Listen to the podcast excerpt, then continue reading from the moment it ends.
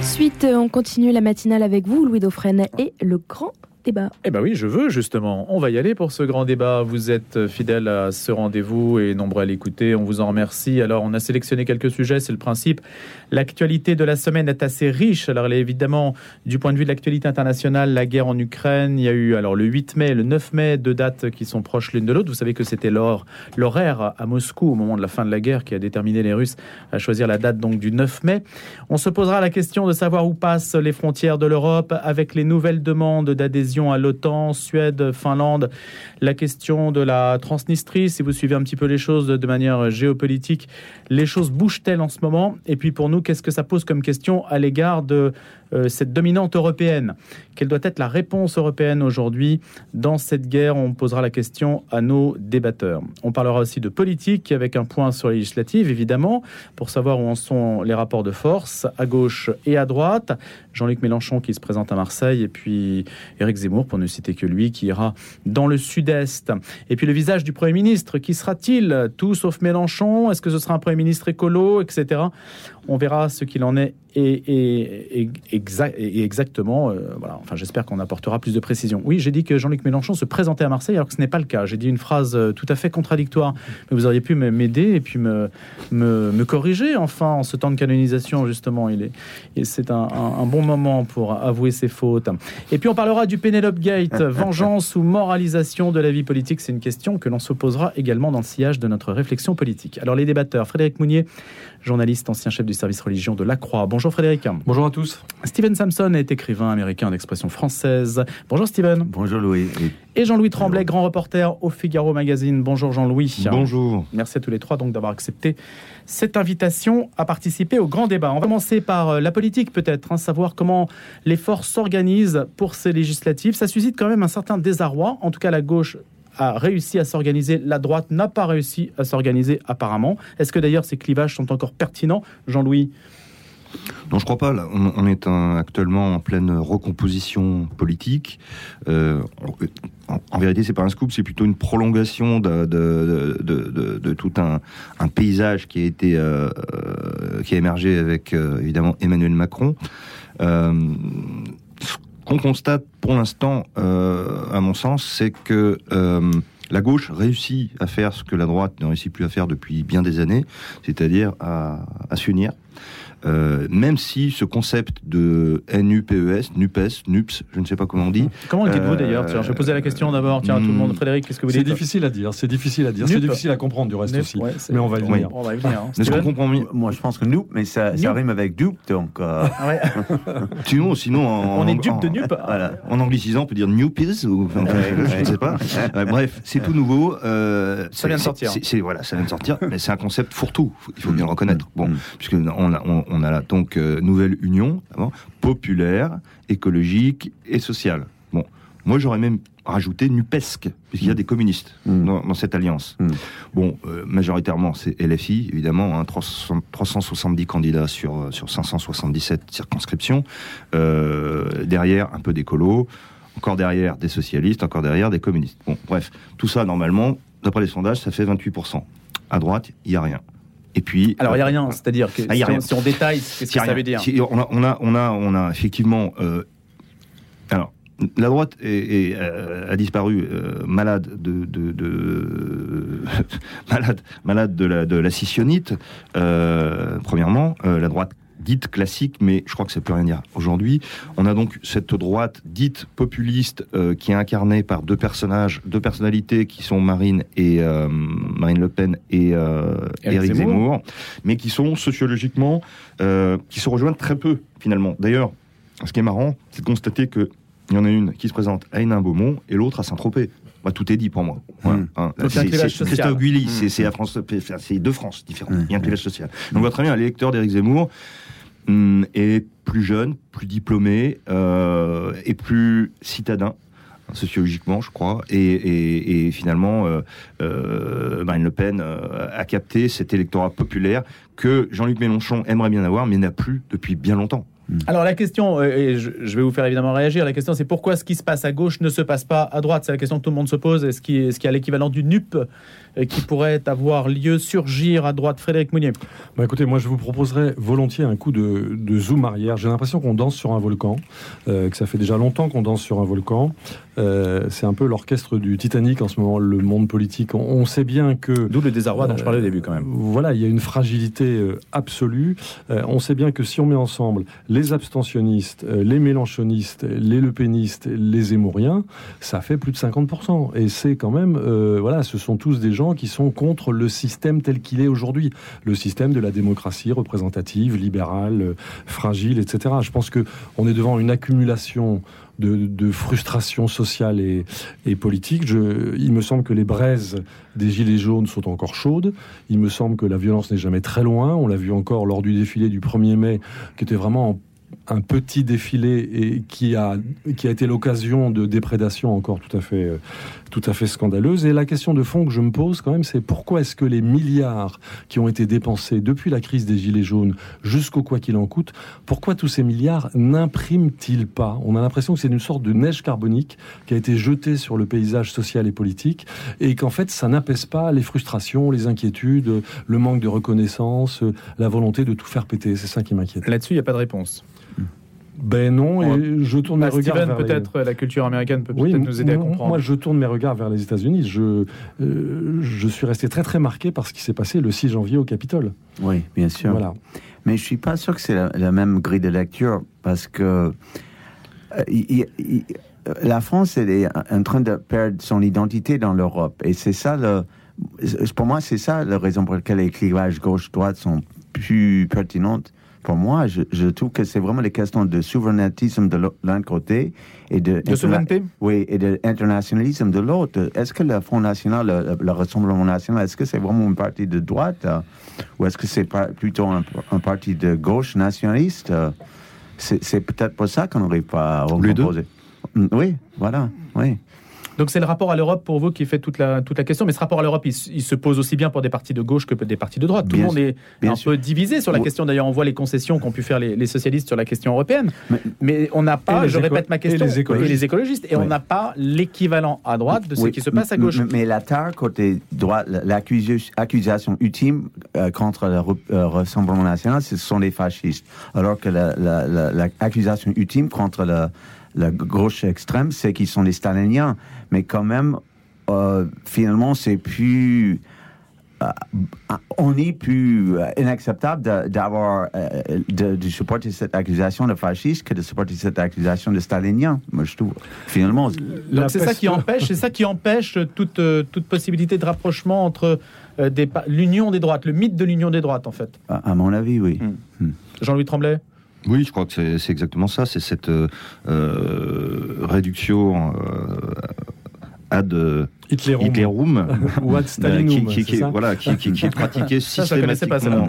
Systéma oui, c'est exactement le cas dans, le conflit russo-ukrainien. Donc, euh, nous avons deux camps qui sont incompatibles et qui se renvoient euh, dos à dos et qui, qui, qui, franchissent le, le, qui atteignent le point Godwin euh, en permanence. Hein. Mm. Le point Godwin, c'est quand évidemment on n'est pas d'accord et, et, et, ça se termine immanquablement par la référence au, qui au fascisme, qui à Hitler, etc. Bon, c'est absurde puisque c'est absolument pas constructif et ça ne correspond à rien. Euh, Marine Le Pen n'a jamais rencontré Benito Mussolini, euh, à mon sens, puisque à l'époque de la marche sur Rome, était loin d'être né, et son, et même et son père aussi.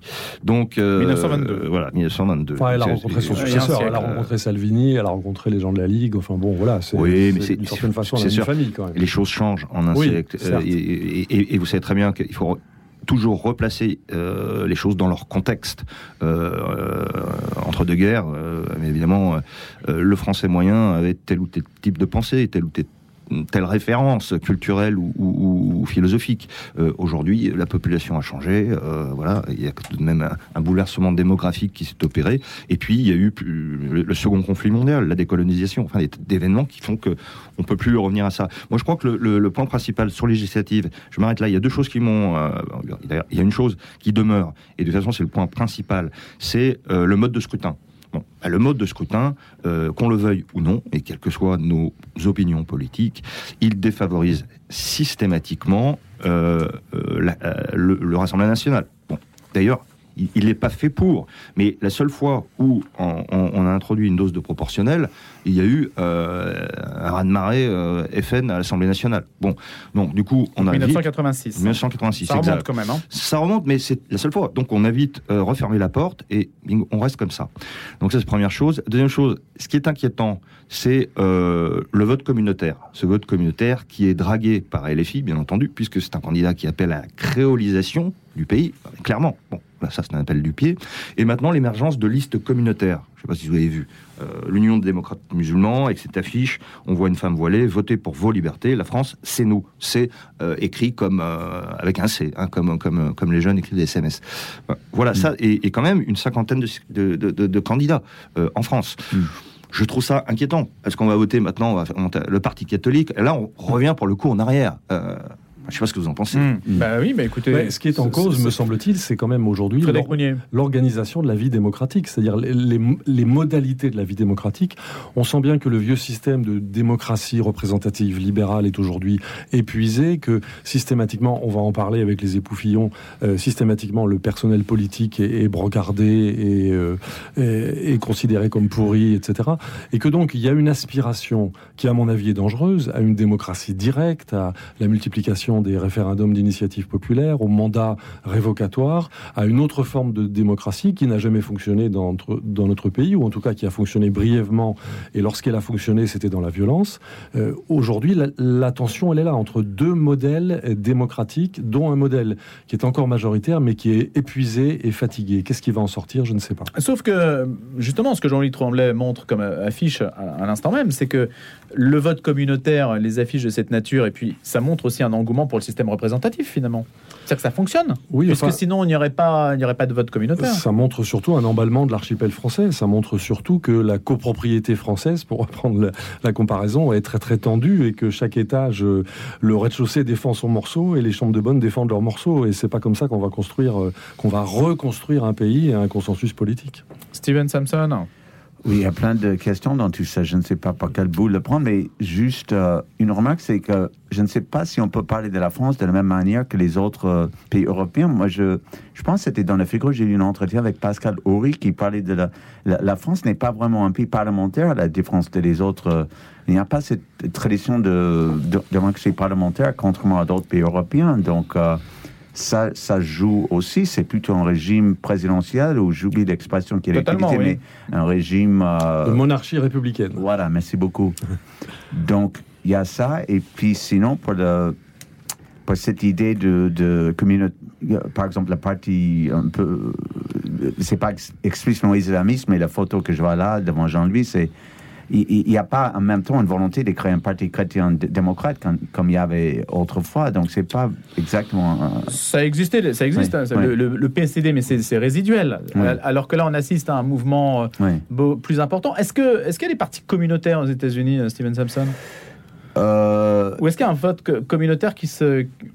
On sait que ça fonctionne quand même beaucoup sur la segmentation marketing aussi, le- Oui, les c'est élections aux c'est États-Unis. vrai. Et puis, euh, les républicains sont vraiment devenus une partie assez euh, chrétienne de, de droite, mais c'est ça, c'est plus récent. C'était pas comme ça au XXe siècle. Mais c'est pas explicite quand même. Bah, les démocrates qui draguent les minorités, ça existe quand même.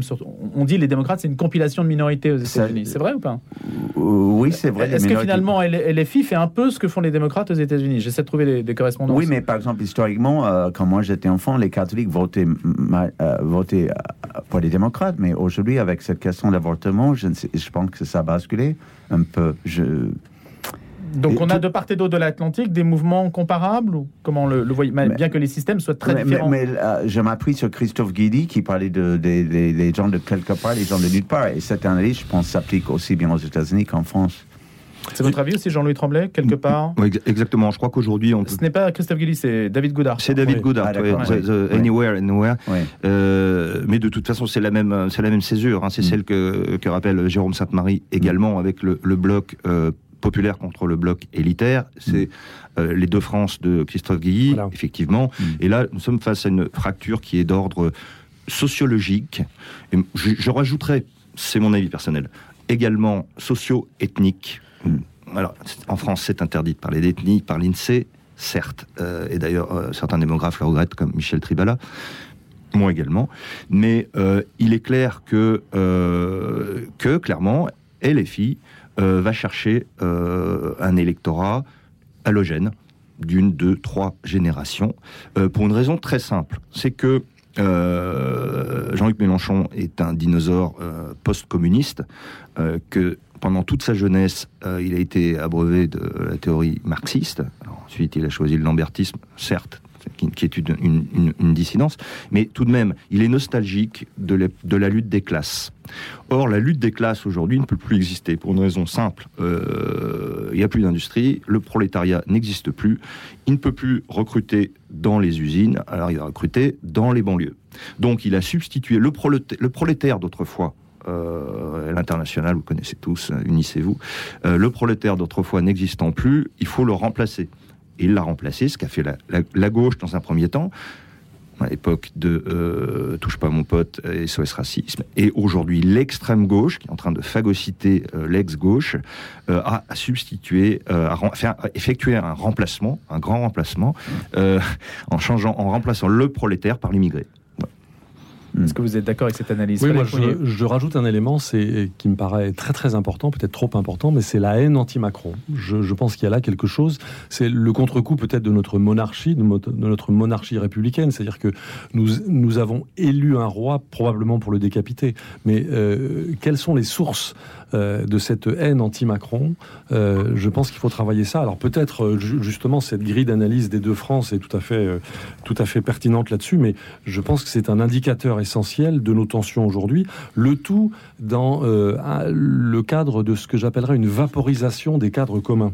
C'est-à-dire que ce qui nous unit aujourd'hui est réduit à sa plus simple expression. L'école ne nous unit plus, la vie politique ne nous unit plus, les élus sont systématiquement brocardés.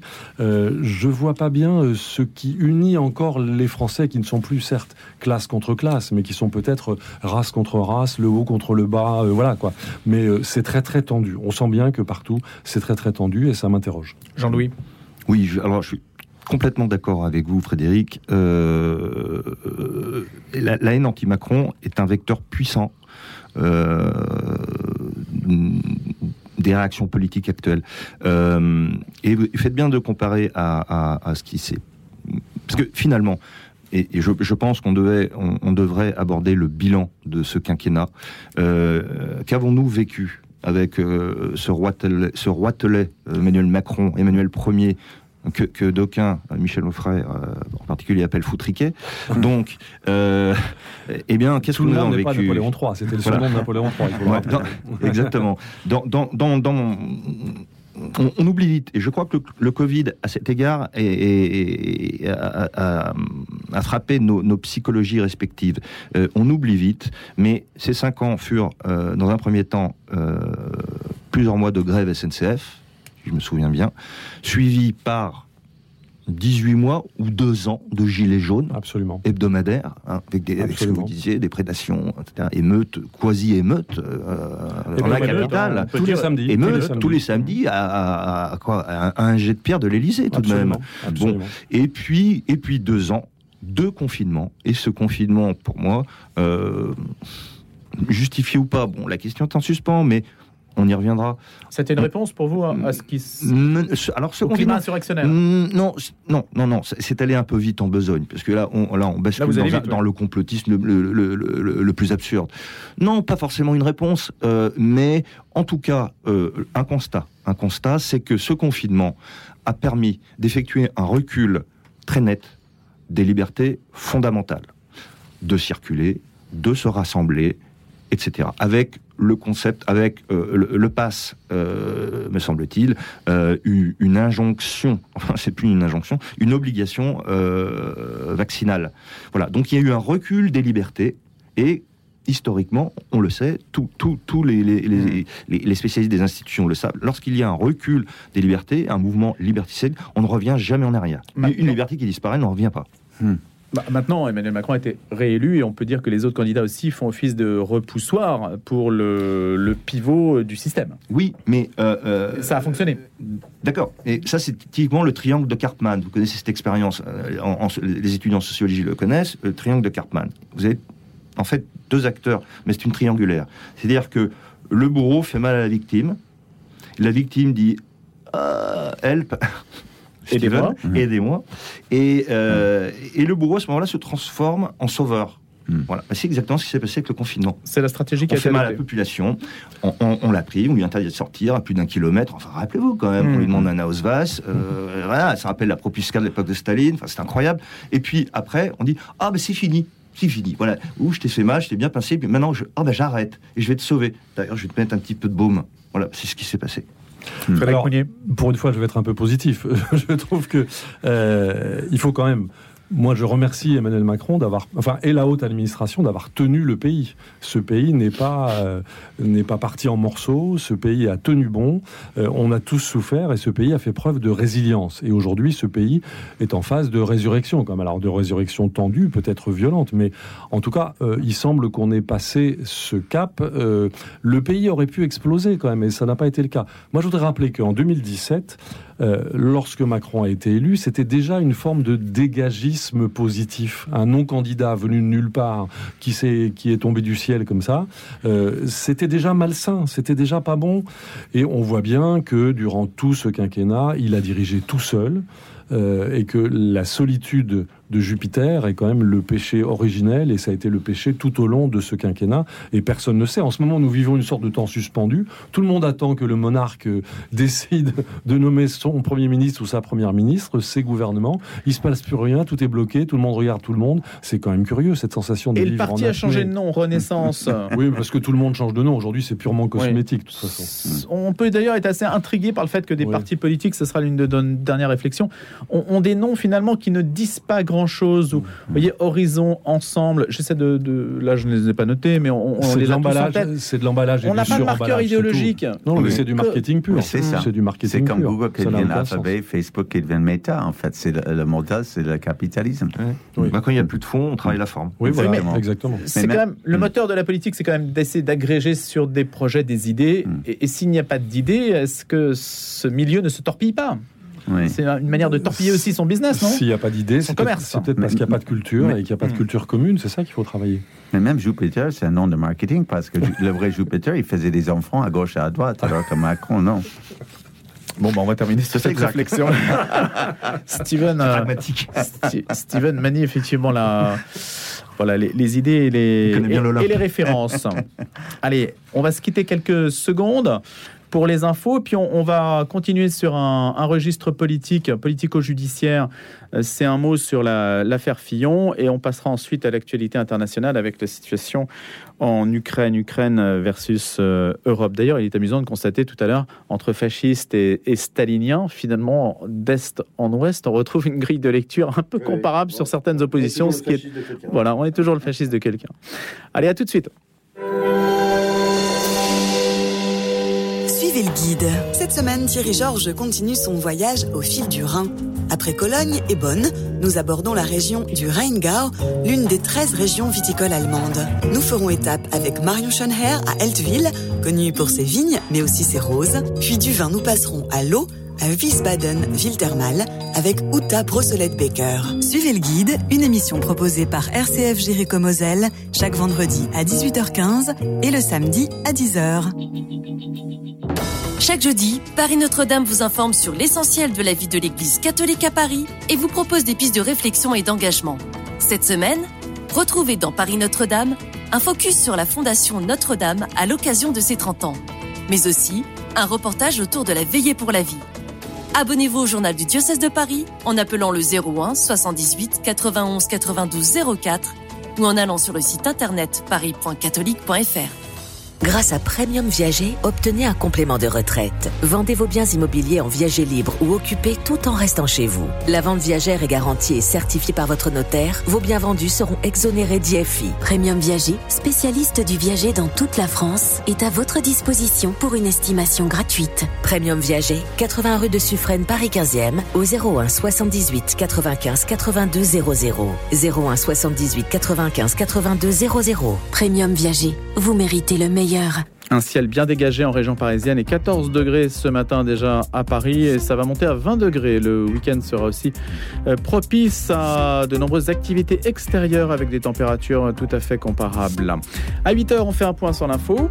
On retrouve Clara Genitelli, puis nos débatteurs ce matin, Frédéric Mounier, Steven Samson et Jean-Louis Tremblay pour la suite du grand débat. D'abord les infos à 8h.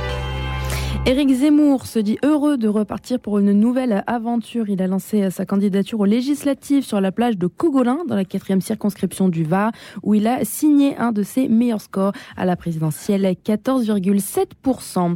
Jean-Luc Mélenchon a confirmé, lui, hier à Marseille, qu'il ne se représenterait pas aux élections législatives dans sa circonscription des Bouches-du-Rhône, laissant sa place à son directeur de campagne, Manuel Bompard. Il a assuré, on va gagner et je serai Premier ministre.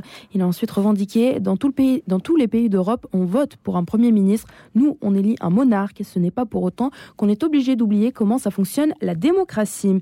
Le député du parti euh, Renaissance, anciennement euh, La République En Marche, Mjid El Gherab, a été condamné hier à un an de prison ferme et deux ans d'inégibilité pour violence volontaire sur le responsable socialiste Boris Faure en 2017. Pour rappel des faits, il avait frappé Boris Faure avec un casque. L'affaire euh, Butonnier est désormais entre les mains d'un juge d'instruction une information judiciaire s'est ouverte hier après l'intoxication de plusieurs enfants à la bactérie E. coli. La mort de deux enfants est parvenue suite à la consommation d'une pizza de la gamme Fresh Up. Aujourd'hui, c'est le dernier jour du premier quinquennat d'Emmanuel Macron. Jean Castex, actuel Premier ministre, donnera sa démission un lundi après son dernier déplacement dimanche. Il a pour mission de mener la délégation française au Vatican pour la canonisation de Charles de Foucault. Le prochain prochaine Premier ministre n'a pas encore été dévoilé. Euh, selon un sondage, pardon, 49% des Français voudraient qu'il soit de gauche d'après IFOP. En 1986, Marie-Thérèse Bonfanti disparaissait mystérieusement en Isère. Ce n'est que 36 ans plus tard que le coupable Yves Chatin a avoué avoir tué la jeune femme alors âgée de 25 ans. Une enquête rouverte en 2020 grâce à la famille et notamment grâce à un mémoire accusatoire recensant tous les éléments à charge contre Yves Chatin. Tandis que la Finlande a annoncé hier vouloir rentrer dans l'OTAN sans délai, le ministère des Affaires étrangères russe a menacé le pays. Ils seront, si l'adhésion aboutit, obligés de prendre des mesures réciproques, militaro-techniques et autres pour mettre fin aux menaces à sa sécurité nationale, a expliqué le ministère. La Corée du Nord a annoncé aujourd'hui son premier mort de la Covid-19, précisant que plus de 187 000 personnes ayant de la fièvre étaient isolées et soignées et que le virus s'était déjà répandu dans tout le pays. Une fièvre dont la cause n'a pu être identifiée s'est propagée de manière explosive dans tout le pays à partir de la fin avril, a expliqué l'agent de presse officiel KCNA. Et puis on finit avec un mot de sport. Le tennisman Rafael Nadal a été éliminé éliminé en huitième de finale à Rome par le Canadien Denis Chapovalov, une défaite qui arrive à 10 jours de Roland Garros. Le grand débat. Le grand débat. Louis Dauphren. Juste une petite précision après le flash hein, pour l'affaire Bonfanti. Il est présumé coupable hein, puisque euh, c'est une affaire donc qui connaît simplement une suite euh, euh, policière pour l'instant. Donc on verra ce qu'il en est précisément. On reprend le grand débat avec donc l'affaire François Fillon qui rebondit cinq ans après le Penelope Gate, hein, donc plus de cinq ans même après l'explosion en pleine campagne présidentielle de l'ancien candidat de la droite en 2017, qui a donc été condamné à nouveau dans le dossier qui avait plombé sa course à l'Élysée, qui avait signé aussi la fin de sa carrière politique, une nouvelle condamnation, mais plus légère qu'en première instance. L'ex-premier ministre donc s'était vu infliger, s'est vu infliger lundi à Paris, quatre ans de prison, dont un ferme, et il s'est pourvu en cassation. Qu'est-ce qu'on peut dire sur cette question-là? Est-ce qu'il y a alors la question que j'ai mise en, débat ce matin. S'agit-il d'un progrès de la moralisation de la vie politique? S'agit-il d'une vengeance d'un coup bas alors que quantité d'autres personnes auraient pu euh, voir, euh, se voir infliger des condamnations comparables, ou en tout cas des affaires comparables? Euh, on en a parlé y compris sur cette antenne. Est-ce qu'il y a toujours le même principe, un poids, deux mesures Frédéric Mounier Bon, c'est avant tout d'une tristesse infinie. Voilà, c'est euh, tout ce qui concourt à la décrédibilisation des acteurs de la vie politique, tout ce qui concourt au tous pourris est très très malvenu. Et aujourd'hui, beaucoup de nos concitoyens sont, euh, sont convaincus que tous les hommes politiques euh, ont vécu de la même façon que François Fillon. Ce qui est faux, évidemment, car nous savons tous qu'ils sont très souvent engagés, très souvent avec peu de moyens, avec peu de, de disponibilité. Donc voilà. Maintenant. Euh, enfin comment dire, euh, ce qui s'est passé à l'époque, tout le monde le faisait. Donc ça, c'est vrai, on peut le dire. Maintenant, ça n'est plus possible. Euh, je pense qu'il y a eu deux points de non-retour. La question des costumes était quand même caricaturale, donc là, euh, ça aurait pu être évité. Et puis pour nous autres journalistes, la question du pseudo-salariat de Pénélope Fillon à la Revue des Deux Mondes. Bon, nous savons tous à quel point les journalistes sont mal payés dans ce pays. être payé 6 000 euros par mois pour ne rien faire, c'est quelque chose qui est forcément choquant. Voilà, c'est tout. Mais je pense qu'il faut, il faut tourner la page. Steven Sampson Oui, je suis assez d'accord avec Frédéric, mais je trouve qu'il y a quelque chose d'arbitraire dans ce- cette euh, peine infligée. C'est ça qui est un peu choquant. hein. Moi, j'avais l'impression, sans savoir, que beaucoup de parlementaires euh, avaient des employés un peu fictifs, entre guillemets. C'est une façon de... euh, il y a, d'ailleurs, c'est quoi un emploi fictif? Moi, je, pendant 10 ans, je, je, je travaillais dans le marketing et la finance, et j'avais l'impression d'avoir un emploi fictif aussi. J'avais l'impression que je ne savais pas Ah bon? grand-chose. Donc, euh, et pourtant, j'étais très bien rémunéré.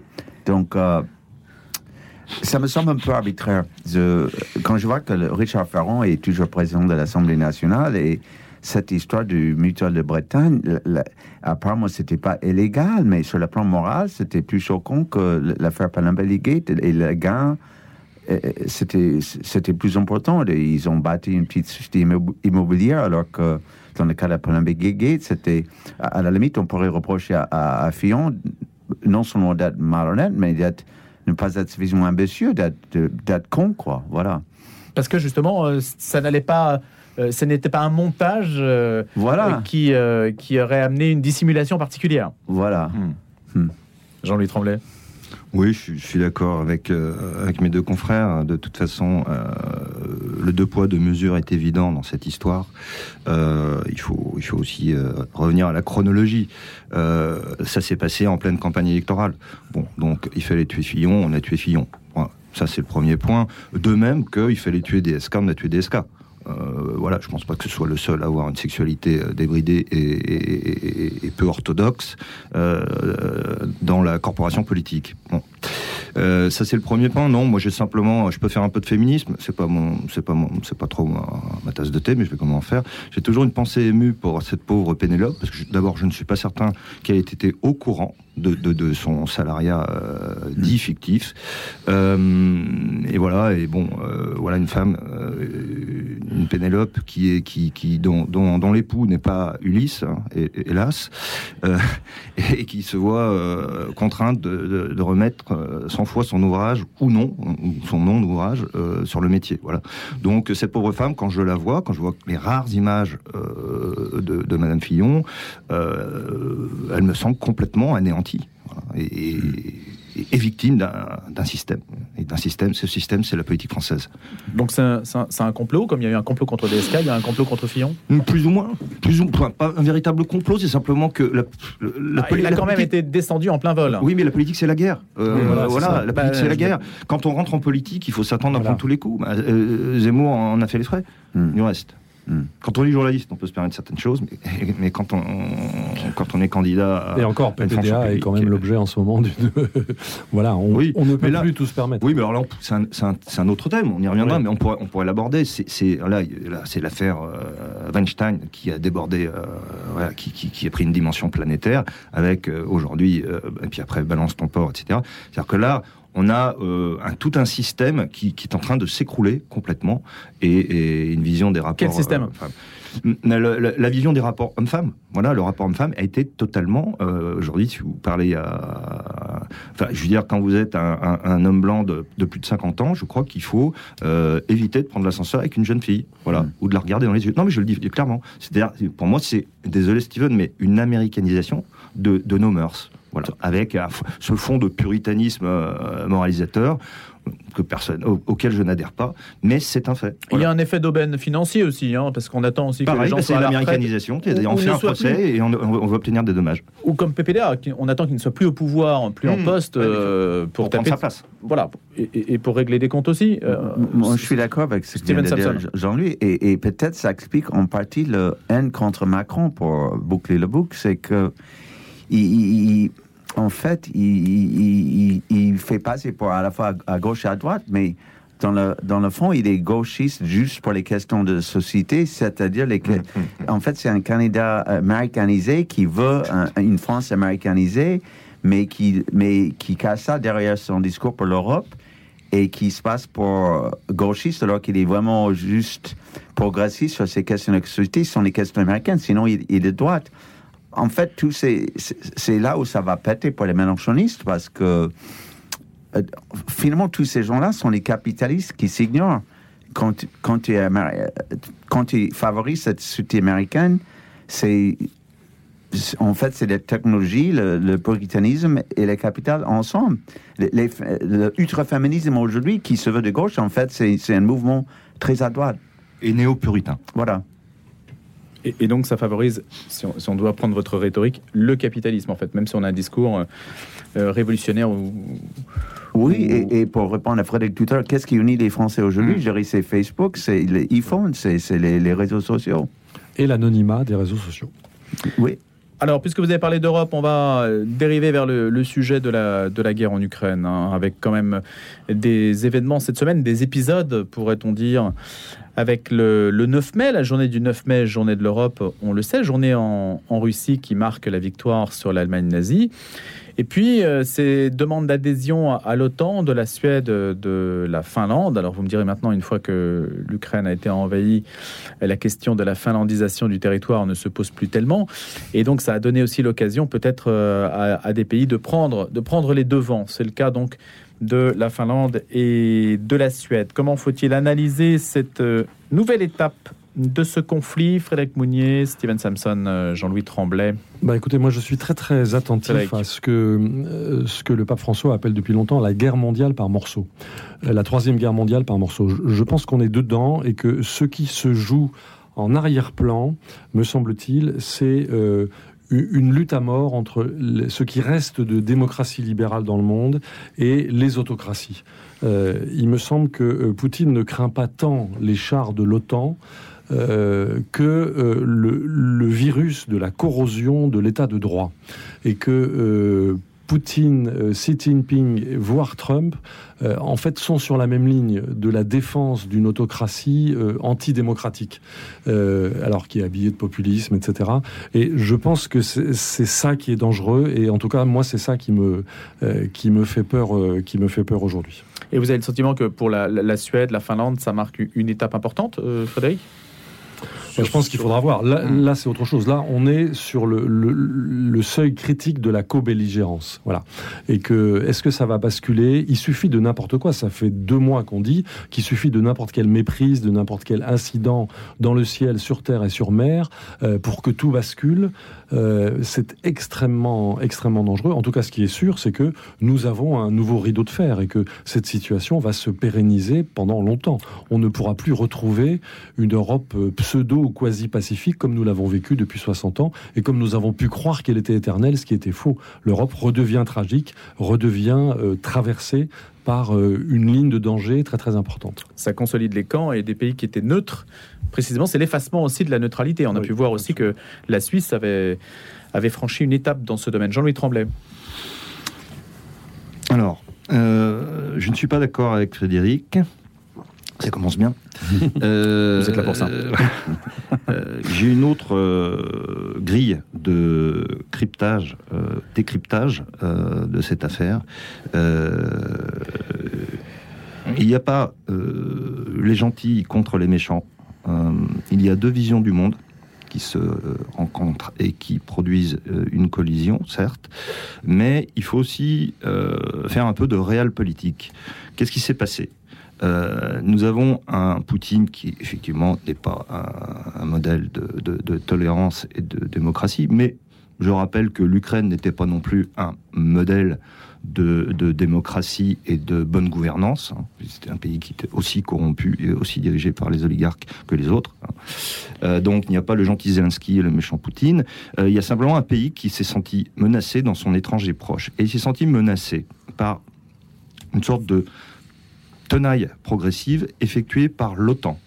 L'OTAN étant, il faut le rappeler, dirigée par les États-Unis. C'est ça la réalité. Et donc ça s'accentue là si on, si Alors, on ça s'accentue. euh, Parce que, souvenez-vous, si, on, regarde, si on regarde euh, moi j'aime beaucoup ces, ces- ces atlas euh, comparatifs qui font que, que- où les cartographes donnent la perception du monde selon qu'on se trouve à, à Moscou, Pékin ou Washington. Euh, eh bien, vu par Poutine, vous avez euh, au sud une Ukraine qui réclame son adhésion à l'UE et à l'OTAN. Euh, vous avez à l'ouest la Pologne, outrageusement pro-amé- pro-américaine et, et ennemie héréditaire de la Russie. Et vous avez au nord les trois pays baltes qui sont déjà des bases de l'OTAN, hein, parce que nous avons des dispositifs militaires sur place, je le rappelle, dans les trois pays a, euh, qui sont nommés, j'adore ces acronymes militaires, ils sont, ils sont extraordinaires. On appelle ça les, les, les EFP, Enhanced euh, Forward Presence, c'est-à-dire présence avancée, renforcée. Alors il y a trois bataillons qui sont dirigés les uns par les Anglais, les Canadiens, les Américains, qui sont à euh, 15 km de la frontière russe. Voilà, c'est un peu ça la réalité. Euh, et pas loin de. Kaliningrad. Et, pas loin de Kaliningrad, qui pourrait être coupé. Kaliningrad, qui est une enclave euh, euh, russe, effectivement, en Pologne. Bon, donc, voilà, il y a une sorte, de- il y a tout de même une forme d'autodéfense vue par un régime qui est peut-être paranoïaque, mais qu'il ne fallait pas pousser à bout. Et ce qu'on fait actuellement, je trouve, est criminel, dans la mesure que, au lieu de calmer les choses et de, et de, et de, de résoudre ce, ce conflit par la négociation, puisqu'il n'y a Calmer, que ça, ça veut dire quoi? Qu'est-ce qu'on peut calmer c'est-à-dire se mettre à table et discuter. Euh, euh, que, que voulez-vous? On peut discuter aujourd'hui avec Poutine? Hmm. Oui, on peut, on peut toujours discuter avec Au bout n'importe d'une qui. table de 50 mètres de long, peut-être. Bien, tant mieux, mais ça c'est Covid oblige. euh. mais euh, non, non, non, on peut, on peut toujours discuter. Il y a, il n'y a pas que des leaders. C'est pas, on n'est pas dans un match de boxe ou dans un match de tennis. C'est pas Roland Garros la diplomatie. Il y a des gens dont c'est le métier. Hein, qui sont des diplomates et le but c'est de trouver des solutions. Alors si on dit quand on diabolise les choses qu'on est en train de faire, et d'ailleurs les médias euh, sont irresponsables parce que euh, la guerre en Ukraine c'est quoi aujourd'hui pour la majorité des occidentaux? C'est un feuilleton. C'est un feuilleton. C'est un soap opéra pour moi. C'est pas euh, euh, plus belle la vie, c'est plus laide la vie tous les jours. Et il y a, vous avez bien dit tout à l'heure, c'est un nouvel épisode. Il n'y a pas d'événement dans Mhm. cette guerre. Si on prend les chiffres, voilà, la létalité de ce conflit est quasi nulle. Je suis désolé. Ce qu'on fait, Qu'est-ce que ça veut dire c'est nul?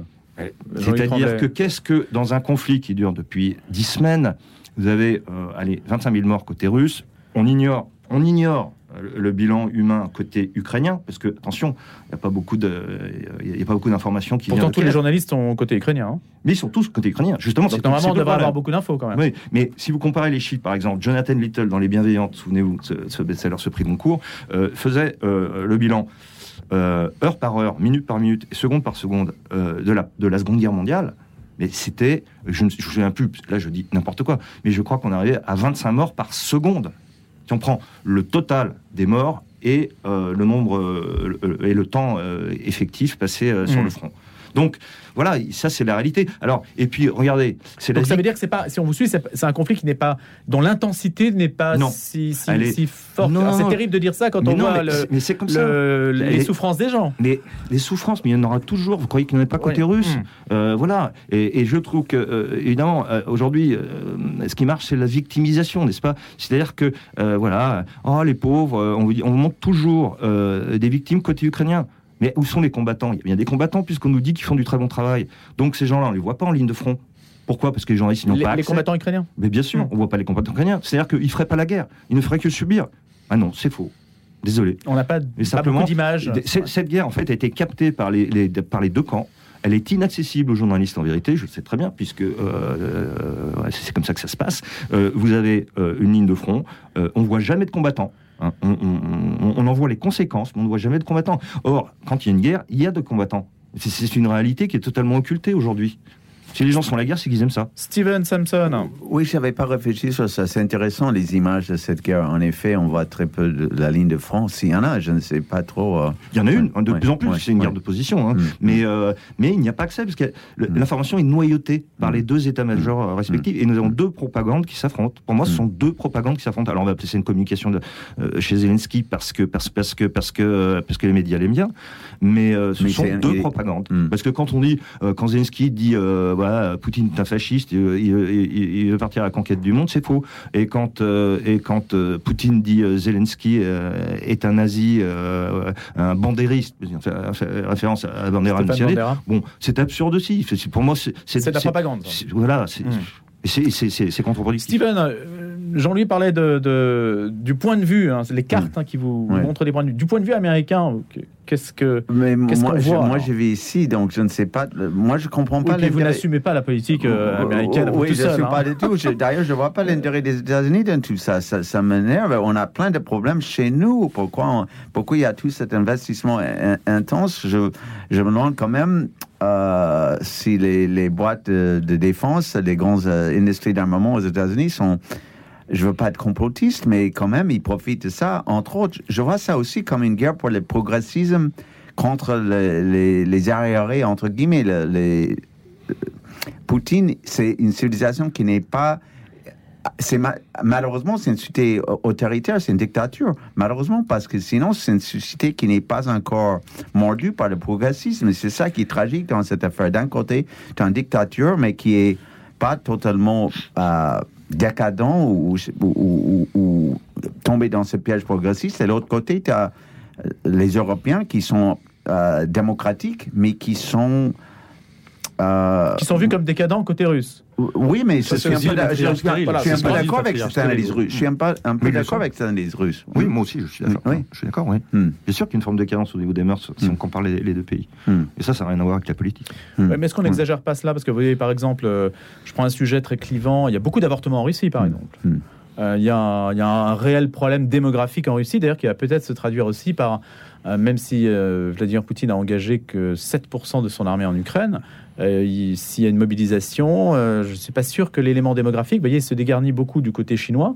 Euh, je ne suis pas du tout sûr que l'élément démographique soit pas un élément clé. Le recul démographique de la Russie ne l'amène pas à, avoir une perte de puissance. Donc, par exemple, généralement, on n'associe pas la décadence au recul démographique et, vous voyez oui, oui, non, mais je, les éléments, je ne suis pas du tout sûr que.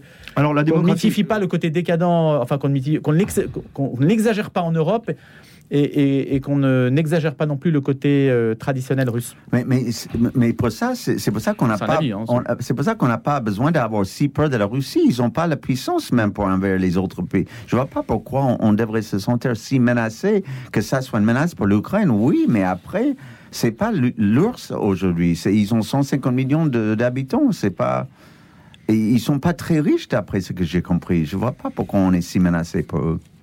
Sur la question de l'OTAN, euh, Steven Samson, mm. vous estimez que c'est une, c'est une, euh, une extension d'un protectorat américain, que c'est utile que la Suède et la Finlande euh, y adhèrent? Comment est perçu l'OTAN C'est Donald Trump avait quand même rompu avec une certaine euh, logique précédente en disant bah, les Européens devraient quand même payer pour assurer leur sécurité, ça serait normal. Vous, qu'est-ce que vous dites? Euh, Sur cette question-là, je suis assez d'accord avec Trump. Ça serait bien. Quand tu vas aux États-Unis, c'est un pays de tirement sur certains plans. Quand tu vas à New York, le métro new-yorkais, c'est la honte, c'est incroyable, c'est sale, c'est, en, en été, c'est très très chaud. Comme Paris. Oui, quand même, c'est mieux à Paris pour l'instant. Mais on, a, on devrait mettre de l'argent dans, dans, notre pays. Et moi, je n'ai pas voté Trump, mais pour cette question-là, je suis d'accord avec lui. Frédéric Moi, je voudrais attirer l'attention sur un aspect peut-être collatéral de ce conflit en Ukraine. Mm. Mais euh, ça a été l'occasion pour beaucoup d'entre nous de, de, comprendre que euh, l'Ukraine est aujourd'hui euh, l'une des places fortes du marché de la GPA. Et je, trouve que c'est important qu'on assiste à des drames humains absolument hallucinants. Il y a des, des, femmes qui ont vendu ou qui ont loué leur ventre, qui se trouvent dans des situations de grand, grand danger. Il y a des parents, comme on dit aujourd'hui, semble-t-il, des parents biologiques qui sont allés, entre guillemets, acheter des enfants en Ukraine, qui se retrouvent dans des situations de désarroi aussi. Et on dit qu'il y a euh, des milliers d'enfants qui sont en cours de conception en Ukraine en ce moment, avec des parents. Euh, Il faut les accueillir en France? Alors, je ne sais pas, mais en tout cas, je pose la question. C'est voilà, l'occasion de dévoiler un marché qui était pas, qui était peu connu jusqu'à présent, qui était méconnu. Et voilà, je serai très très attentif à ce qui pourra se passer dans les mois à venir. Euh, Steven disait que euh, Emmanuel Macron était un président progressiste, adepte des réformes sociétales dites de gauche. Euh, il a dit que la GPA était un, était un marqueur. Euh, on va voir ce qui va se passer, on va voir ce qui va se passer. Mais le rouleau compresseur du marketing GPA est là en Ukraine et dans d'autres pays du monde, en Inde aussi. Et voilà, je pense qu'il faut être attentif à ça et que le conflit ukrainien nous dévoile ça aussi. On va voir si ces deux infos finalement se précipitent, hein, c'est-à-dire guerre en Ukraine plus question sociétale. Merci beaucoup à tous les trois. Frédéric Mounier, ancien chef du service religion du quotidien La Croix, Steven Samson, écrivain américain d'expression française, et Jean-Louis Tremblay, grand reporter au Figaro Magazine. J'en profite pour vous dire donc qu'on se retrouve dimanche en direct de Rome, bien sûr, pour la canonisation de Charles de Foucault et pas seulement, puisqu'il y a une dizaine euh, de personnes qui seront proclamées saintes à ce moment-là par le pape François. Et puis édition spéciale également lundi matin. J'en profite pour dire qu'aussi dimanche soir, bien sûr, on sera présent à Rome, en particulier à 17h, à 19h. Enfin, il y a tout le programme qui sera consacré à cet événement que vous aurez tout le loisir de suivre pendant le week-end. Merci à tous. Retrouvez le podcast de cette émission sur le www.radionotre-dame.com.